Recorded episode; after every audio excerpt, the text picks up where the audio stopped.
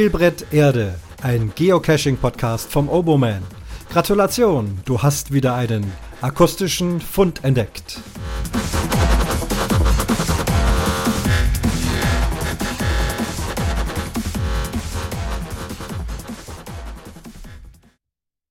Und das ist Fund Nummer 34. Grüße euch nochmal kurz vor Weihnachten in diesem Jahr. Doch nochmal eine Folge. Plage mich mit mehreren Themen und komme nicht so richtig zugange. Und dann ist es wie so oft und wie mir das gefällt, plötzlich fällt mir ein ganz anderes Thema zu und das muss ich jetzt gleich einsprechen, sonst ist es aus meinem Kopf wieder raus. Ich habe mir nämlich keine Notizen gemacht und versuche das wie immer alles irgendwie auswendig hinzukriegen. Worum geht's? Ich habe gerade vor ein, zwei Tagen äh, die aktuelle Folge der Cache-Frequenz gehört, ein Geocaching-Podcast, den ich, wenn ihr ihn noch nicht kennt, äh, selbstverständlich hier auch wärmstens empfehlen kann. Und da geht es ja um mehrere Themen und da wurde unter anderem beleuchtet eine Besprechung oder die Tatsache, dass in einer Folge von Soko Wien es um Geocaching geht. Die Folge heißt Schatzsuche. Ich habe dann heute Vormittag mir neugierigerweise diese Folge angeschaut und da kam mir die Idee, einmal darüber zu sprechen, wie viel Wahrheit äh, denn an der Darstellung von Geocaching in dieser Folge stattfindet. In der Cache-Frequenz wurde ja schon erwähnt, dass es äh, relativ realistisch ist und auch durchgehend durch die ganze Folge geht. Also nicht nur mal am Anfang, ein Geocacher geht hin, das haben wir ja schon öfters mal gemacht, findet irgendwas und dann ist das Thema Geocaching auch schon vorbei. Nein, man hatte den Eindruck, dass also durchgehend das beleuchtet ist. Das haben die äh, lieben Leute von Cache-Frequenz bereits berichtet. Was sie nicht getan haben, ist in irgendeiner Weise etwas zu spoilern. Also weder die Story an sich, es geht ja um eine Vorabend-Krimiserie, da muss also irgendein Mord aufgeklärt werden, aber auch nicht, äh, inwieweit äh, Geocaching da vorkommt. Sie haben also das Vornehmen sich zurückgehalten, was ich generell sehr gut finde. Ich mache es jetzt aber heute so, ich werde gnadenlos spoilern. Und zwar über alles, was mit Geocaching zu tun hat. Die Story an sich werde ich in keinster Weise verraten. Ihr habt also die Möglichkeit, wenn ihr wollt, ähm, euch die Folge zuerst mal anzusehen. Es gibt es in der ZDF Mediathek. Soko Wien heißt die Serie und die Folge ist Schatzsuche. Nun, wenn ihr Geocacher seid, dann würde ich sagen, schaut euch erst die Folge an und hört dann wieder hier weiter. Also hier jetzt Stopp machen, Folge anschauen und danach mein Spoilergerede über das alles und dann könnt ihr selber bewerten, was ich dazu sage. Ob das so ist, wie ich sage, oder ob ihr da anderer Meinung seid, wie auch immer, könnte durchaus dann spannend sein. Oder ihr seid Hörer, die sagen, ich möchte nur wissen, äh, worum ging es da in Geocaching, aber die Folge möchte ich gar nicht sehen, dann habt ihr eh kein Problem mit den Spoilern. Seid ihr aber Muggel, also keine Geocacher, dann würde ich es euch fast andersherum empfehlen. Hört euch erst diese Folge an, schaut euch dann die Serienfolge Schatzsuche von Soko Wien an. Dann habt ihr ein ja, etwas breiteres äh, Fachwissen und könnt dann, während ihr die Folge anschaut, äh, bewerten, ach ja, stimmt, das ist ja eigentlich so und die machen es so und so weiter. Keine Angst, nichts äh, Dramatisches oder Schwieriges. Nochmal, die Story an sich werde ich hier überhaupt nicht beleuchten. Also wer an der Spannung des Filmes interessiert ist, dem wird hier gar nichts verraten. Jetzt habt ihr noch ein paar Minuten Zeit, äh, darüber nachzudenken, wie ihr es handhaben wollt. Weiterhören, Folge schauen, wie auch immer denn ich möchte mich zunächst erst den Kommentaren widmen. Ich habe einen schriftlichen Kommentar bekommen vom Tokyo Nerd, ein sehr fleißiger Kommentator und Hörer, den ich auch hier sehr gerne gleich wieder mal grüßen möchte. Er schreibt: Hallo Oboman, danke für die neue Folge, auch wenn die Stimme kratzt. Altes Heilmittel aus Heilmittel aus Tokio, Ingwertee, am besten mit Honig, also gute Besserung. Fun Fact am Rande, schön, dass wir bei Folge 033 sind und nicht einfach nur bei 33. Das gibt viel Raum nach oben, auch wenn es bei der derzeitigen Frequenz noch fünfeinhalb Jahre bis zu Spielbrett Erde 100 dauert. Also pünktlich zur Geocaching 25 Jahr Feier. Zwinker Smiley. Absatz. Auf den Datenschutz gehe ich mal nicht wirklich ein. Das Thema hängt mir real und podcastmäßig zu den Ohren raus. Wer Groundspeak wegen Datenschutz an den Pranger stellt, kann sich ja ein anderes Hobby suchen. Es ist ja nun mal auch nicht erst seit DSGVO so, dass man als Cacher gläsern ist. Anonyme Grüße, der Nerd. Ja, vielen Dank für, diese, äh, für diesen Kommentar und für dieses genaue Nachrechnen, wie lange es wohl noch dauert, bis ich dann mal bei der Folge 100 bin. Nun, ich bin kein Statistik-Podcaster, Thema Statistik Geocacher. Das ist ein Thema, das gärt bei mir gerade, aber es ist immer noch nicht so weit. Ja, ich mache es einfach, wie es gerade kommt. Und ähm, aber grundsätzlich habe ich ähm, sowohl im Umwomukum wie auch bei Spielbrett Erde einfach mal dreistellige äh, Podcast-Folgen Nummern äh, angenommen. Dass es da jemals zu einer 1000 kommt, äh, halte ich doch für eher ausgeschlossen. Bei beiden Podcasts, die jetzt doch schon einige Jahre laufen, bin ich äh, noch nicht bei den 100. Aber auch das ist für mich nicht wichtig. Für mich ist wichtig, wann habe ich Lust, welches Thema spreche ich ein und so weiter. Aber toll, dass du nachgerechnet hast. Und fünfeinhalb Jahre, das ist, naja, vielleicht ja doch realistisch. Vielleicht schaffe ich es doch bei Spielbrett Erde auch bis zur 100. Beim Umwomukum sind wir irgendwo in den 80ern. Ich weiß gar nicht ganz genau wo. Aber da könnte dann vielleicht nächstes oder übernächstes Jahr mal eine 100 stattfinden. Und das Thema Datenschutz, das hatte ich in der letzten Folge eben besprochen. Stimmt schon, äh, man kann es auch irgendwie nicht mehr hören. Deswegen halte ich jetzt hier auch meine Klappe. Es gibt einen weiteren Kommentar und zwar als Audiokommentar. Ein sehr geschätzter Hörer, Geocacher und Podcaster meldet sich zu Wort. Hallo, hier ist der Teufel. Lass uns ein Spiel spielen. Hallo Christian. Oh, ups. Durfte ich jetzt überhaupt Christian sagen? Hm, spiel mal das Geräusch vom Zurückspulen ein. Hallo, lieber Oboman. Hier ist der Micha. Ich muss jetzt endlich mal einen Audiokommentar loswerden. Ich habe nämlich durch Zufall, muss ich zugeben, deine letzte Folge mitbekommen. Mein Podcatcher hat irgendwie die aktuelle Folge nicht runtergeladen. Erst nachdem ich äh, ja die den Podcast gelöscht habe und neu abonniert habe, tauchte eben halt auch diese super interessante Folge über den Datenschutz beim Geocaching ein. Und deswegen bin ich mir jetzt gar nicht sicher, ob ich hätte deinen Vornamen sagen dürfen. Okay, Lange genug rumgeschwafelt, komme ich mal eben schnell zum eigentlichen Thema Datenschutz. Ja, äh, diese Liste, die du erwähnt hast, in der man überprüfen konnte, wer wann, wie oft die Mysteries äh, sich angeschaut hat oder auch gelöst hat, äh, habe ich auch intensiv genutzt. Finde ich sehr schade. Aus Owner-Sicht kann es aber auch verstehen, dass äh, ja manche Leute das eben nicht wollen. Und dann hast du ja die Frage gestellt, äh, wie ja deine Hörer das so sehen. Ich bin da zweigespalten, nennt man das, glaube ich. Äh, auf der einen Seite, du weißt, ich bin im Außendienst tätig und zwischen den Terminen habe ich früher eben halt bei McDonald's gesessen oder in irgendeiner Bäckerei, habe äh, eine Zeitung gelesen oder im Handy rumgespielt und äh, ja, seit ein paar Jahren, seitdem ich eben halt dieses Hobby Geocaching betreibe, kann es eben halt auch schon mal sein, dass ich's auf Handy gucke und äh, oh, da ist ja eine Dose. Aber die ist ja eigentlich zehn Kilometer weg, klingt aber sehr spannend. Ja, und da sind wir dann bei dem Thema, wenn denn dann mein Chef mal schauen würde, könnte der natürlich feststellen, dass ich nicht nur gearbeitet habe, sondern eben halt auch Geocachen gewesen bin.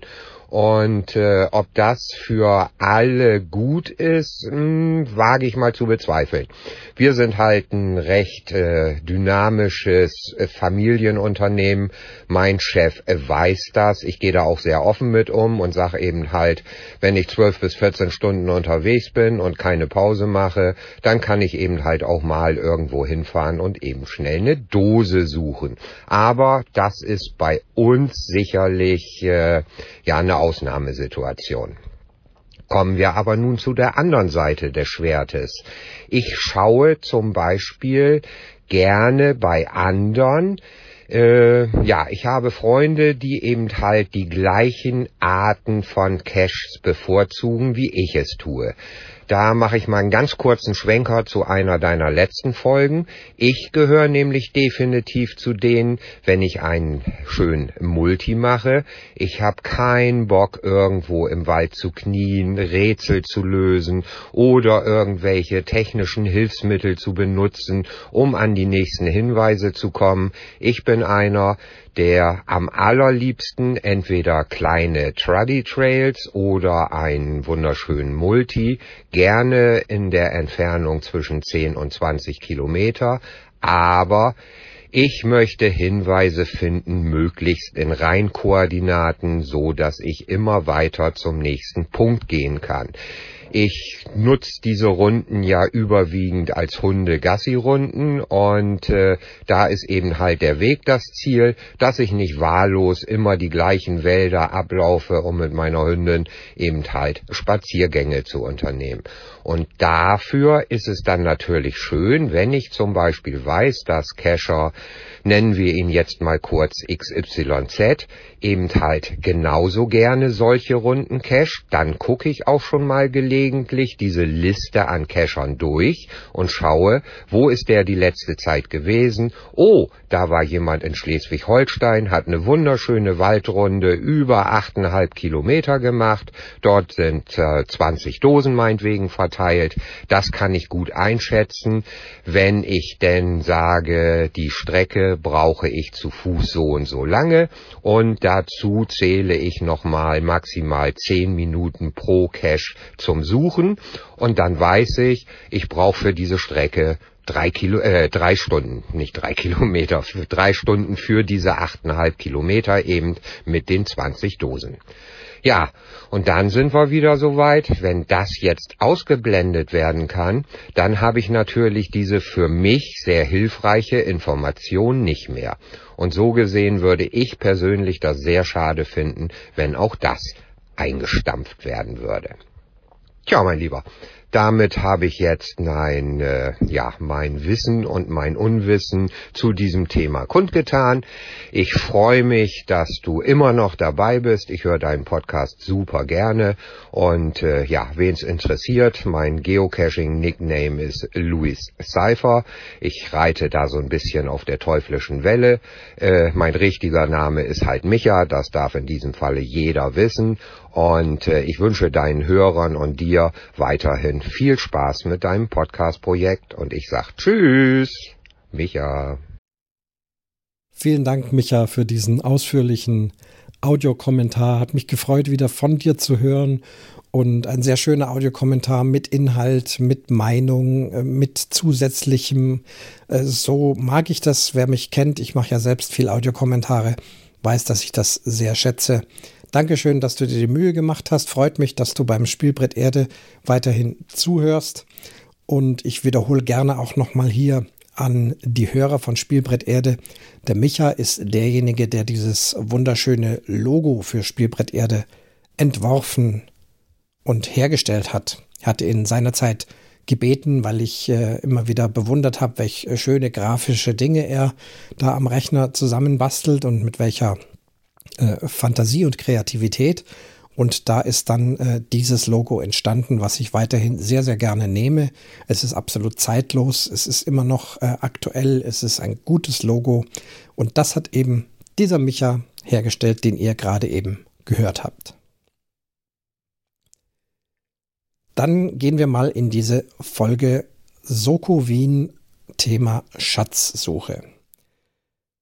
Ich habe die Folge heute Vormittag gehört Und jetzt ist es Mittag, es sind so zwei, drei Stunden vergangen. Zwischendrin war ich im Auto gesessen und im Auto, da ist eigentlich die Folge entstanden. Da ging es dann bei mir im Kopf links, rechts, rauf, runter. Ich mache es, wie gesagt, auswendig. Ich versuche einfach mal alles das zu berichten, was in meiner Erinnerung ist. Alternativ dazu hätte ich mir die Folge ein zweites Mal anschauen können mit Zettel und Bleistift und dann äh, verschiedene äh, Diskussionspunkte aufschreiben. Ich versuche es jetzt mal so, auf die Gefahr hin, dass vielleicht der ein oder andere Aspekt liegen bleibt, aber das gibt ja dann wieder Raum auch für eure Ergänzungen, sollte da irgendwas entweder nicht richtig sein oder ich vergessen haben. Ja, also in dieser Folge soll eben das äh, Thema Geocaching äh, mit eingebunden werden. Der Film beginnt mit einer Geocacherin mit Outdoor-Kleidung. Sie hat ein GPS 62 oder 64, das konnte man nicht erkennen. Auf jeden Fall ein Garmin-Gerät äh, mit dieser kleinen Stummelantenne in der Hand läuft durch den Wald, abseits der Wege, stapft über umgefallene Bäume drüber, so ein bisschen eben Offroad und murmelt die ganze Zeit einen bestimmten Spruch vor sich hin. War also relativ klar, also hier handelt es sich entweder um ein Mystery oder ist das der Hint. Sie äh, spricht also immer wieder äh, diese Sätze und die sollen wohl auch zum Finden offensichtlich eines Caches äh, gut sein. Denke, hier werden schon zwei Dinge vermischt, äh, Hint und Mystery, Rätsel, irgendwas in der Richtung. Dann beginnt das Gerät zu piepsen und zwar so, wie es bei unseren vielen von unseren Autos äh, der Fall ist, wenn wir einparken, also wenn wir so eine Einparkhilfe haben und es fängt an zu piepsen und je näher man an das hintere Auto kommt, desto schneller piepst es und wenn es dann ganz nah dran ist, dann ist ein Dauerton. Und genau dieses Piepsen haben sie hier eingebaut um sozusagen akustisch äh, darzustellen, aha, man nähert sich der Koordinate an und jetzt ist man genau auf der Koordinate. Als dann der Dauerton piepste, blieb dann die Cacherin auch unvermittelt stehen und man konnte also sehen, hier muss die Koordinate sein. Ich kenne so einen Annäherungspiepsen nicht. Ich kenne von meinen äh, Geocaching-GPS-Geräten zwar einen kleinen Pieps, äh, wenn man sich in der Nähe der Koordinate befindet. Das äh, soll helfen, wenn man also nicht die ganze Zeit aufs Gerät starrt, dass man dann eben sagt, oh, jetzt sind wir so in der Nähe und jetzt guckst du mal drauf und dann sind es noch wenige Meter. Die Annäherung an sich, wissen wir aber, geht nur optisch über die Anzeige, in welche Richtung und wie viel Meter Entfernung. Wir versuchen uns ja dann dem anzunähern und wenn wir dann so auf vier, drei, zwei Meter Entfernung äh, uns befinden, dann geht meistens unser Blick weg vom Gerät und wir beginnen einfach direkt vor Ort zu suchen. Aber hier sollte das eben ja manifestiert werden. Eine Koordinate ist ein spezieller Punkt auf dieser Erde. Das ist ja auch richtig. Und das Gerät macht den Dauerton und dann stehe ich ganz genau auf dem Gashalm, der da gemeint ist. Hier beginnt also die Geschichte Jetzt beginnt der Krimi. Sie findet dort etwas vor. Also findet nicht die Dose, findet etwas anderes. Wie gesagt, hier äh, möchte ich dann nicht spoilern. Das ist also die erste Szene. Recht schnell kommen dann ein Team aus Kommissaren und ähm, Forensikern, Spurensuchern auf den Plan. Das Ganze ist ja in den Bergen drin, irgendwo in Österreich, in der Natur. Das ganze Team kommt aus Wien. Und das Thema Geocaching kommt also auf. Was ist Geocaching? Hier kommt der allseits immer wieder bemühte Spruch. Geocaching, das ist so eine Art Schnitzeljagd für Erwachsene mit Satellitenunterstützung. Und dann wieder die Frage, was machen die da? Ja, die suchen da was und ähm, laufen da also durch die Gegend. Ja, was soll das? Äh, ja, ist eben ein Sport, ist ein Hobby, Outdoor und so weiter. Das so als erste Erklärung. Diese Diskussionen werden dann immer wieder geführt, nicht alles auf einmal, aber dieses Team spricht eben auch immer wieder mal über Sinn und Unsinn von Geocaching. Hier kommen auch die üblichen verdächtigen bekannten Sprüche wie ich kann doch in der Natur auch so spazieren gehen und in den Bergen, da brauche ich doch nicht so ein GPS-Gerät oder irgendwelche Plastikdosen dafür. Ähm, und dann kommt aber von anderer Seite die Entgegnung, der Mensch ist aber ein Neugieriger und ein Mensch sucht eben gerne Schätze. Also hier werden immerhin beide Aspekte beleuchtet, Argumente, die wir auch gerne kennen und immer wieder hören, das Für und Wider. Ähm, ich brauche kein Geocaching, um in die Natur rauszugehen. Stimmt natürlich auch, aber eben das Schatzsuchen.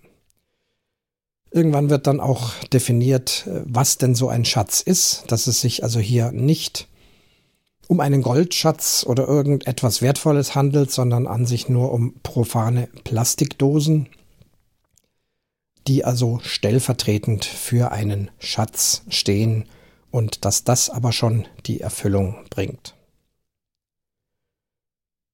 Was die Geräte betrifft, genau, ich spreche mal äh, über, die, über die Geräte. Das Ganze ist jetzt hier sowieso nicht chronologisch. Ich versuche es aus der Erinnerung herauszusprechen, äh, was eben alles ein Thema war. Also das erste Gerät hatte ich schon äh, besprochen. Ähm, offensichtlich ein Garmin GPS 6264 Gerät mit Antenne.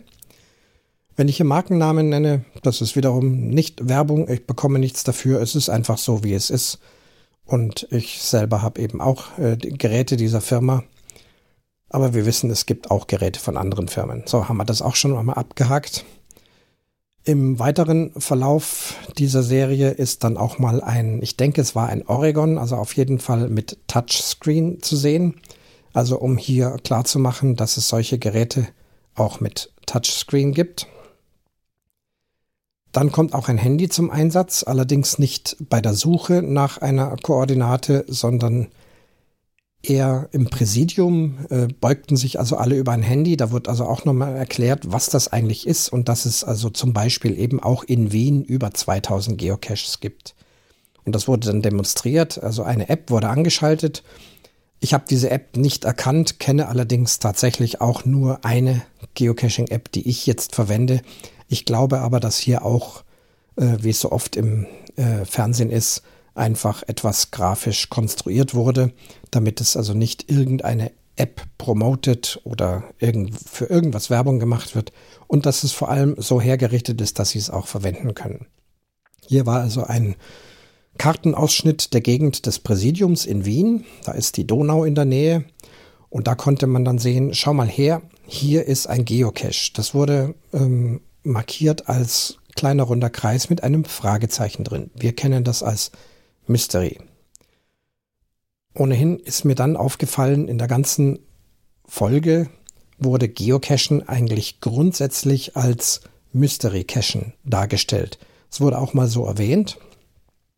Bei Geocaching ist, gibt es Koordinaten und es gibt immer ein Rätsel oder eine, eine Frage oder irgendetwas, was man noch lösen muss. Also vom grundsätzlichen Tradi oder Multi oder so wurde gar nicht gesprochen. Es wurde reduziert auf immer etwas Mysteriöses.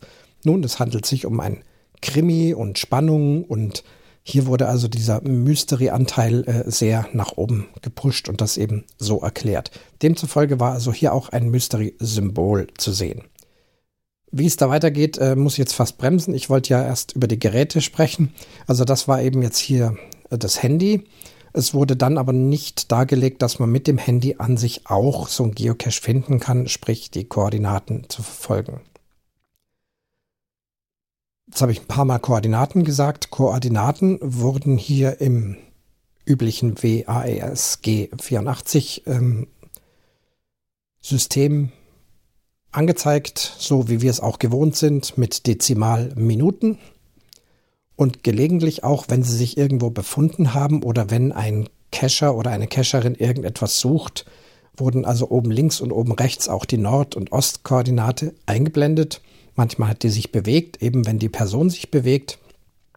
Dann haben, sind die Zahlen auch nach oben oder nach unten gelaufen, je nachdem, sodass also demonstriert wurde, dass wenn man sich bewegt, also permanent ständig andere Koordinaten stattfinden. Wenn man dann steht, dann ist es eine Zahl, beziehungsweise es sind zwei Zahlen. Zahlen, die für Leute, die mit Geocachen nichts zu tun haben, eventuell auch kryptisch aussehen. Auch das wurde verwendet. Da gab es mal einen Zettel, der gefunden wurde. Da hieß es, da stehen komische Zahlen drauf und erst ein Geocacher hat dann erkannt, dass das Koordinaten sind. Eben das übliche N, 47 Grad und so weiter und so fort. Was ich mir übrigens jetzt nicht die Mühe gemacht habe, ist diese Koordinaten zu verfolgen. Das wiederum ähm, war in der Cache-Frequenz zu hören und da will ich jetzt gar nicht weiter erklären. Hört euch da das auch noch an. Das passt eigentlich zu dieser Folge hier dazu.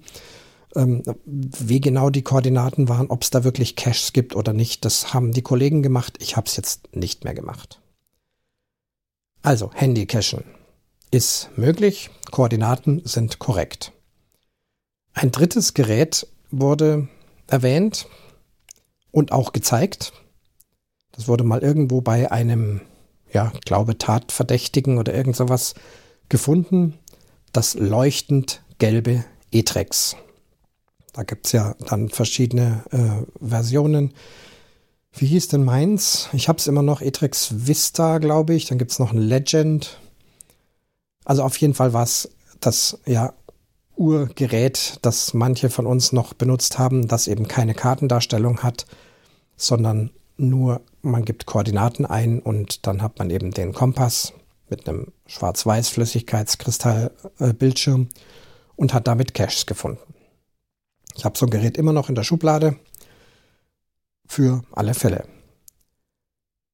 Was jetzt hier ein bisschen komisch war bei diesem Gerät ist, man hat also vermutet, dass in dem Gerät sich etwas befindet, was zur Lösung des Falls dient, nämlich eine Koordinate. Und man hat also schon herausgefunden, dass an dieser Koordinate sich dann wohl eine Art Haus oder Wohnung oder irgendetwas befinden müsste. Das Gerät ließ sich nicht anschalten, weil die Batterien leer waren. Also hat man neue Batterien eingelegt. Dann ließ sich das Gerät einschalten, und dann haben sie erstmal festgestellt, die Daten auf dem Gerät sind zerstört. Also typisch Krimi. Was durchaus sein kann, dass bei so einem Garmin-Gerät einfach äh, der Dateiordner durcheinander geraten ist, dass da also irgendwie nichts mehr geht. Aber natürlich schaffen es die Techniker der Polizei, das wiederherzustellen. Das haben wir also mit Computertechnik in vielen Krimis, dass Festplatten, Computer, Handys, was auch immer alles kann wiederhergestellt werden. Ich denke, dass es zum großen Teil auch tatsächlich äh, so stattfinden kann. Dass jetzt Daten in so einem äh, Garmin zerstört sind und wiederhergestellt werden, habe ich noch nicht davon gehört, aber ausgeschlossen halte ich es auch nicht. So, nun wurde also die, wurden die Koordinaten also sichtbar und eine der Kommissare oder Kommissarinnen ist also mit dem Gerät losgegangen und hat diesen Punkt versucht zu finden. Man befindet sich im Hafen von Wien, da ist ja die Donau, mit, geht mitten und da gibt's auch so Hafenanlagen mit Schiffsanlegestellen, Kränen, allem Möglichen. Und sie läuft also, nähert sich an. Es beginnt auch wieder das Piepsen. Sie befindet sich auf einer ganz dünnen Metallbrücke, die auf ein Schiff oder auf einen Kran führt. Dann kommt der Dauerton und dann sagt sie, also hier ist der Punkt, hier ist die Koordinate. Und man hatte also schnell festgestellt, das kann hier nicht sein. Wie gesagt, es ging nicht darum, ein Geocache zu suchen. Ich dachte erst, äh, okay, klar, hier muss Geocache sein. Äh, Metallbrücke, klar, magnetisch unten drunter. Das war es aber nicht. Mir war dann klar, sie suchen ja eigentlich einen Aufenthaltsort von einer Person in Form eines Hauses oder einer Wohnung. Und das ist hier also definitiv nicht gegeben. Also wurde das Gerät zurück in die Technik gegeben und man hat also da lange rumgedoktert, um dann festzustellen, zu meinem Leidwesen, dass dieses gelbe Gerät äh, einen Bug hat in der Software und äh, über 100 Meter falsch anzeigen würde. Das hätte man jetzt also festgestellt. Auch hier grundsätzlich ist es äh, möglich, dass Software mal einen Fehler hat. Gerade bei den älteren Garmin-Geräten haben wir da doch leidlich manchmal mit Software zu kämpfen zu haben. Ich habe es aber noch nie miterlebt, dass letztendlich Koordinaten äh, falsch waren oder dass es da irgendwelche Abweichungen gegeben hat. Also gerade das gelbe E-Trex ähm, ist nach wie vor auch heute noch für mich ein sehr, sehr einfaches und sehr genaues äh, Gerät und dass das dann also wegen einem Bug 100 Meter Abweichung hat, hatte ich also noch nicht, habe ich auch noch nicht gehört. Theoretisch möglich ist es aber schon. Also die haben da also jetzt nicht irgendwie fantasiert. In dem Fall musste eben das alte Gerät herhalten, äh, 100 Meter Abweichung. Hier gibt es jetzt eine kleine Unlogik. Man hat also dann versucht, auch noch diese Software zu reparieren. Ob man das nun wirklich einfach selber so kann, glaube ich fast nicht. Ich denke, die, den Zugriff auf die Software hat nur die Firma. In dem Fall ist es Garmin. Sei es wie es will, man hat also dieses Gerät repariert und dann konnte man also mit diesem Gerät die richtige Stelle finden. Ich hätte das einfacher gemacht. Die Koordinaten waren ja bekannt, die Zahlen. Ich hätte es halt in ein anderes Gerät eingegeben, das äh, gut funktioniert. Dann wären sie schneller zum Ziel gekommen. Aber es soll ja eine Geschichte erzählt werden und die Techniker der Polizei sind eben auch Helden und haben also das gelbe Gerät repariert und so konnte also tatsächlich ein Wohnhaus gefunden werden. Es konnte eine Person gefunden werden und die war dann für den weiteren Verlauf der Geschichte eben auch wieder wichtig. Jetzt komme ich nochmal zurück äh, zu der Sache Handy. Man, wir befinden uns also im Kommissariat und alle stehen um das Handy herum. Einer zeigt, hatte ich vorhin schon beschrieben, ja, hier ganz in der Nähe vom Präsidium gibt es einen Cache, da eben, wo das Fragezeichen ist. Übrigens eine ähnliche Stelle eben am Ufer der Donau irgendwo gelegen. Das konnte man von der Karte her auch aus schon erkennen. Also sind drei Kommissare losgelaufen, also da sind auch immer Frauen dabei. Ähm, alles immer schön perfekt gemischt, kann ich jetzt gar nicht mehr so aus der Erinnerung perfekt äh, wiedergeben, wer da wo wie was gemacht hat. Die drei sind also unterwegs, befinden sich am Kaiufer des Hafens. Wiederum, das Gerät fängt wieder piepsen an, piep, piep, piep, piep, piep, piep, langer Ton, alle bleiben wie angewurzelt stehen und stehen also mitten auf einem Fußweg, Beton rundherum, dann heißt es wieder, hier ist es. Aber von hier aus gibt es noch eine Erklärung, nämlich gehe von hier aus 20 Schritte und ruhe dich dann aus. Also hier wird ein bisschen vermischt, ähm, was könnte das sein? Ich kenne sowas eigentlich nicht, dass ich an eine Koordinate gelockt werde mit dem Gerät und dass ich von dort aus dann noch einen Weg entlang gehen müsste, der einer Beschreibung folgt. Doch, ich kenne es schon. Also wir kennen es dann von dem ähm, von, von der Letterbox. Der Sender Letterbox ist tatsächlich auch noch Wegbeschreibungen zu folgen äh, ohne GPS-Hilfe. Dann müsste dann an der Stelle dann aber tatsächlich eine Letterbox sich befinden, in der es einen Stempel gibt, ein Stempelbuch und all diese Sachen. Also es war so in Annäherung an Letterbox oder auch hier wieder Vermischung Letterbox oder Mystery. Es wurde ja immer gesagt, ja, es gibt noch ein Rätsel. In dem Fall war das also jetzt sozusagen die Aufgabe, gehe 20 Schritte und ruhe dich dann aus. Aber in welche Richtung man gehen soll, das wurde da nicht beschrieben. Es wäre ja dann wieder auch so eine Anlehnung an Peilung gewesen. Da heißt es dann zum Beispiel 30 Meter Richtung Nordost oder Richtung 270 Grad, irgend sowas. Die drei aber hatten keinen Hinweis, in welche Richtung sie 20 Schritte gehen sollen. Da sie zu dritt waren, war es dann relativ einfach. Jeder ist in eine, eine, verschiedene Richtung, in eine dort mögliche Richtung gegangen. Ähm, ins Wasser hinein zum Beispiel nicht, sondern nur auf dem Weg bleiben. Und ja, einer rannte eben in irgendeine Gegend, blieb dann stehen, sagt, hier ist nichts ohne groß weiter zu gucken, wusste er sofort, hier ist nichts. Und eine Kommissarin, es wurde dann von oben gefilmt, äh, lief also schnurstracks auf eine Parkbank aus Metall zu. Für uns Geocacher klar, rotig aus, also Cache ist da unter der Bank, magnetisch. Sie lief brav ihre 20 Schritte, blieb dann stehen. Es hat auf einen Zentimeter genau gepasst. Dann guckte sie noch ein bisschen, dann bemerkte sie erst die Bank und sagte, ruh dich aus, aha, das muss hier die Bank sein. Ja, dachte ich, prima, super gemacht. Also so ist es. 20 Schritte, dann ruhte ich aus, hat sich erst hingesetzt.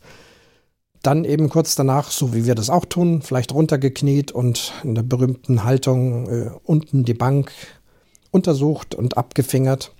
Aber nichts zu finden. Hier ist nichts.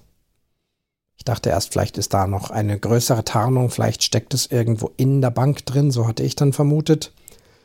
Sie haben sich dann da hingesetzt, Und dann war so circa 20 Meter nach rechts, da war dann das Ufer und da war so ein roter Metallkran, mit dem man eben irgendwelche Waren oder Dinge auf Schiffe draufhieven kann. Und das äh, sah sie dann und ist also dann dorthin gelaufen, hat dann unter den Kran ein bisschen geguckt und dann freudig eine Geocaching-Dose entdeckt. Mit Magnet festgemacht Juhu, ich habe ein Geocache gefunden. Alle sind hingestürmt, große Begeisterung.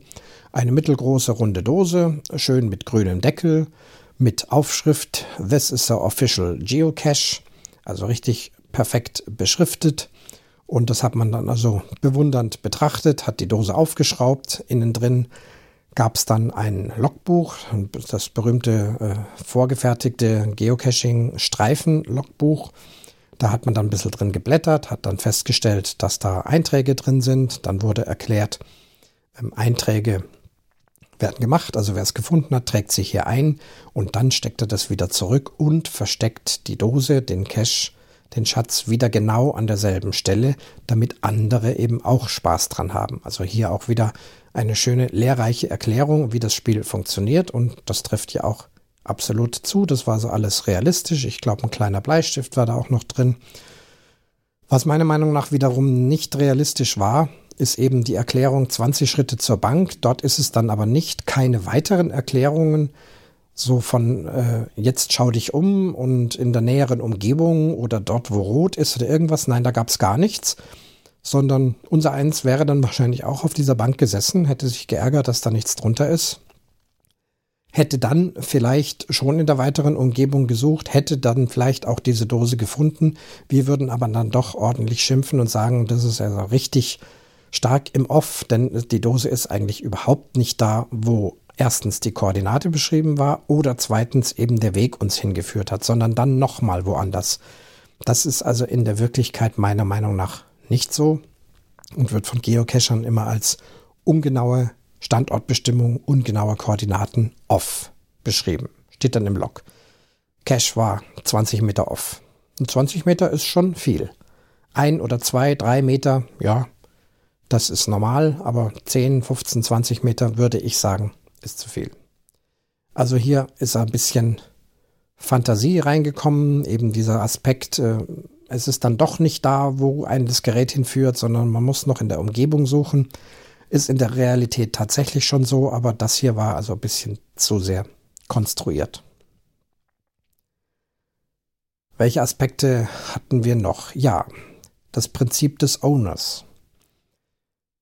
Es wurde ja ganz am Anfang, hatte ich schon beschrieben, äh, ein Cache gefunden oder eine Cache-Location zumindest. Die Dose wurde dann erst später gefunden. Auf jeden Fall war also dieser Ort für die Geschichte äußerst wichtig. Und man hat dann natürlich untersucht, wer ist denn derjenige, der da die Dose versteckt hat? Könnte der vielleicht etwas mit dem Mordfall zu tun haben?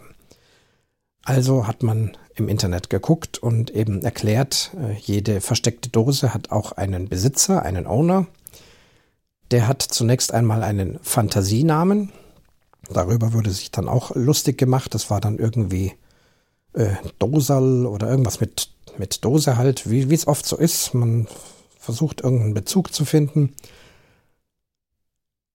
hat aber dann auch den Klarnamen rausbekommen. Wie sie das gemacht haben, äh, weiß ich nicht, weiß gar nicht, wie das in echt gehen würde, ob man tatsächlich äh, Groundspeak anfunken kann als Behörde, als Polizeibehörde, um hier Name und Adresse herauszufinden. Ist mir nicht bekannt, ob sowas geht. Zumal ja die Firma in den USA sitzt, können, ist wahrscheinlich nicht ganz so einfach. In dem Fall war aber recht schnell der richtige Name und Vorname des Dosenbesitzers ausgemacht und man hat ihn aufgesucht.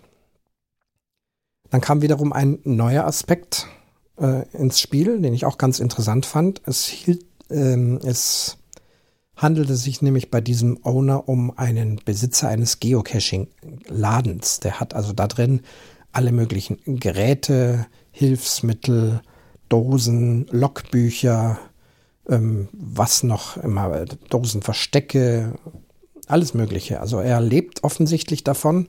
Und es kam eben auch zur Sprache, dass er kein sehr beliebter Geocacher ist, weil er nämlich das Geocaching kommerzialisieren möchte. Er möchte also damit Geld verdienen. Das tut er zum einen in seinem Laden, aber auch ähm, das Geocache legen, das Geocache suchen. Er war also dabei, also auch das Ganze noch mehr zu kommerzialisieren, also zu seinen Gunsten. Kommerzialisiert ist es ja ohnehin, denn der große Anbieter Groundspeak verdient ordentlich Geld damit. Bei anderen Plattformen weiß ich es nicht. Ich weiß, dass es Plattformen gibt, die komplett kostenlos funktionieren und ehrenamtlich, äh, namentlich hier Open Caching, Deutschland sei hier erwähnt, gibt aber auch noch mehr Plattformen. Könnte auch sein, dass es andere Plattformen gibt, die in irgendeiner Weise versuchen, damit äh, Geld zu verdienen. Das ist also schon an der einen oder anderen Stelle realistisch. Ich habe auch gehört, dass es die ein oder anderen Geocacher gibt, die zum Beispiel in größeren Touristenorten, Kurorten von der dortigen Verwaltung ähm, engagiert werden, um für Touristen, Besucher, Kurgäste und so weiter äh, größere Geocache-Runden zu legen, damit eben die Gäste, wenn sie gerne geocachen gehen, hier auch auf ihren Spaß kommen und dass dafür durchaus auch mal eine Gage bezahlt wird. Ob man davon wirklich leben kann, weiß ich nicht. Aber die sogenannten professionellen Geocache-Leger gibt es auch an der einen oder anderen Stelle. Trotzdem, die andere Seite, die nach wie vor größere Mehrheit, ähm, kam eben auch zu Wort. Äh, wir wollen das nicht. Wir wollen, dass Geocaching ein Freizeitvergnügen bleibt. Wir wollen, dass das weitgehend äh, kostenfrei ist. Ähm, für alle, für die, die legen, für die, die suchen. Ähm, jetzt speziell das Problem der Plattform wurde da hier nicht angesprochen, also sowas wie Premium-Mitgliedschaft und so weiter. Also an sich äh, kam schon durch, man kann das Ganze komplett kostenlos machen und die Mehrheit der Geocacher möchte auch, dass es so bleibt.